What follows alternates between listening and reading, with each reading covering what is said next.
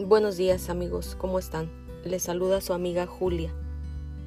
Hoy domingo de resurrección, recordamos y celebramos que nuestro Señor Jesucristo resucitó de la muerte.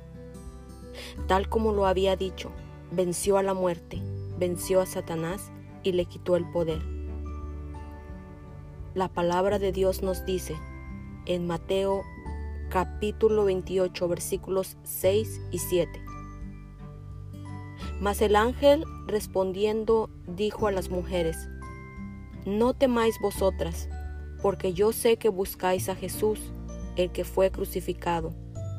No está aquí, pues ha resucitado, como dijo, venid, ved el lugar donde fue puesto el Señor. Amigos, la profecía de Dios escrita en el Génesis capítulo 3 se cumplió. Las profecías del Antiguo Testamento se cumplieron todas, sin faltar ningún detalle de ellas.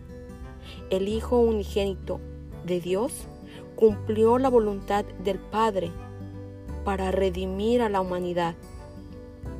Padeció, murió y hoy día recordamos y celebramos que Él resucitó, que su tumba está vacía.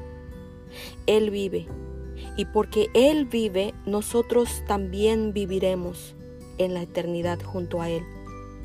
Cristo nos liberó del pecado. El pecado perdió su efecto, su poder en nuestra vida. Así que si Cristo nos hace libres, somos verdaderamente libres. El mundo aún necesita escuchar estas buenas nuevas.